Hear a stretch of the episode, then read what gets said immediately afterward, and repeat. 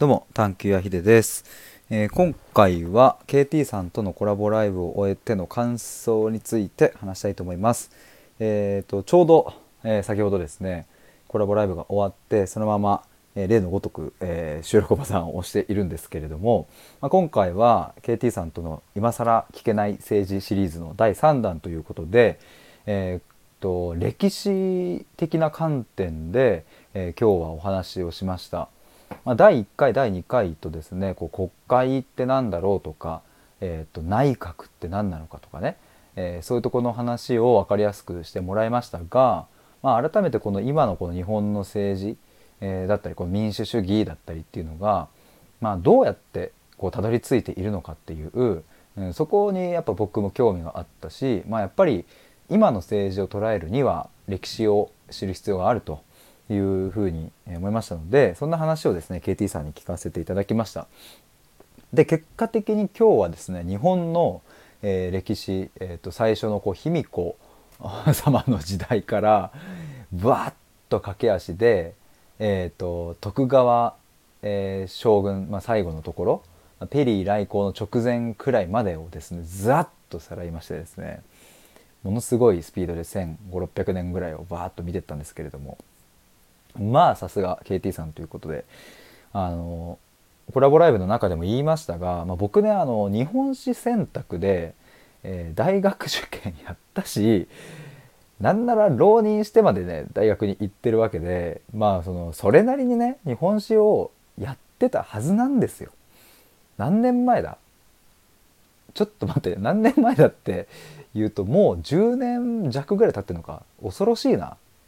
その恐ろしさにちょっと今びっくりしてるんですけども今今年267ななるから。あそんなにいかねえか。あごめんなさい。失礼しました、まあ、でもね8年とか、ま、ぐらいかかんの。そのパッと単語を例えばこうなんかえっ、と荘園を守る人たちがいてとか武士がいてとか坂の上田村麻呂とか島原天草一揆とかって言われるとああなんかあったっていうふうに思うんだけどそれが何なのかがマジでわからんっていう。だからどれだけその単語だけで僕は勉強していたのかっていうことだったりっていうのがもう改めて今日も分かったし多分これその当時受験生だった僕がですね僕に島原天草一揆説明してとかって言われても多分ねできないんですよね。だからでもそれでも一応点数はあの取れてしまうっていうのが、まあ、これもさっきライブの中で言いましたけれど、まあ、それはねどうなんだろうかっていう、えーとこうまあ、最近ちょっとこうセンター試験とかも形が変わったみたいですけれどももっとねこう背景とかそういうところまで踏み込んだ勉強を、うんまあ、そしてテストをする方がいいよな、まあ、なんでかっていうとやっぱシンプルにそっちの方が楽しいしで僕は今日思ったし楽しかったしでなんかそういう文脈とかを、うん理解するような思考って、えーそもそもいろんなとこで役立つしとかまあその歴史ってね今日今回もその KT さんとの話の中でもね、まあ、こう歴史をこう何度も繰り返しているってところの話もあったからさやっぱ歴史を知ってるか否かで自分のまあこれから何をしていくのかとかっていうところの戦略的な部分とかさそういうものも分かってきたりするんですよねきっと。僕はまだ全然詳しくないからそこまで分かんないけど。まあ今日の話だったらその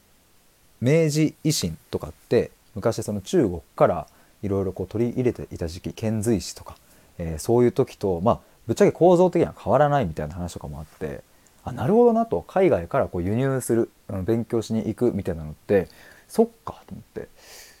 なんかでもそういう動きとかって繰り返すわけだからなんかその歴史を知ってるか否かでやっぱりこう自分のいろんな打ち手とかって変わってきたりするよなみたいなことも思ったりしてなんか初めてその歴史を勉強する意味みたいなものがなんかこう実感として湧いてきた感じがします。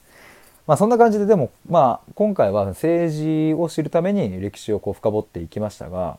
まあそれがですね、えこの後ペリー来航があってね明治維新やなんやかんや第一次第二次世界大戦とあって、えそして近現代今につながってくるわけなのでまあここら辺がまあ本当に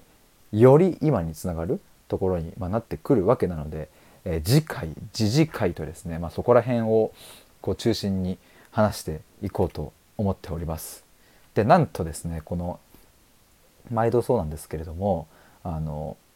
コラボライブが終わってすぐに、え次回の ライブ日を決めました。えっ、ー、と、来週の月曜日9時半から、えー、10時半夜ですね夜の10時半までです。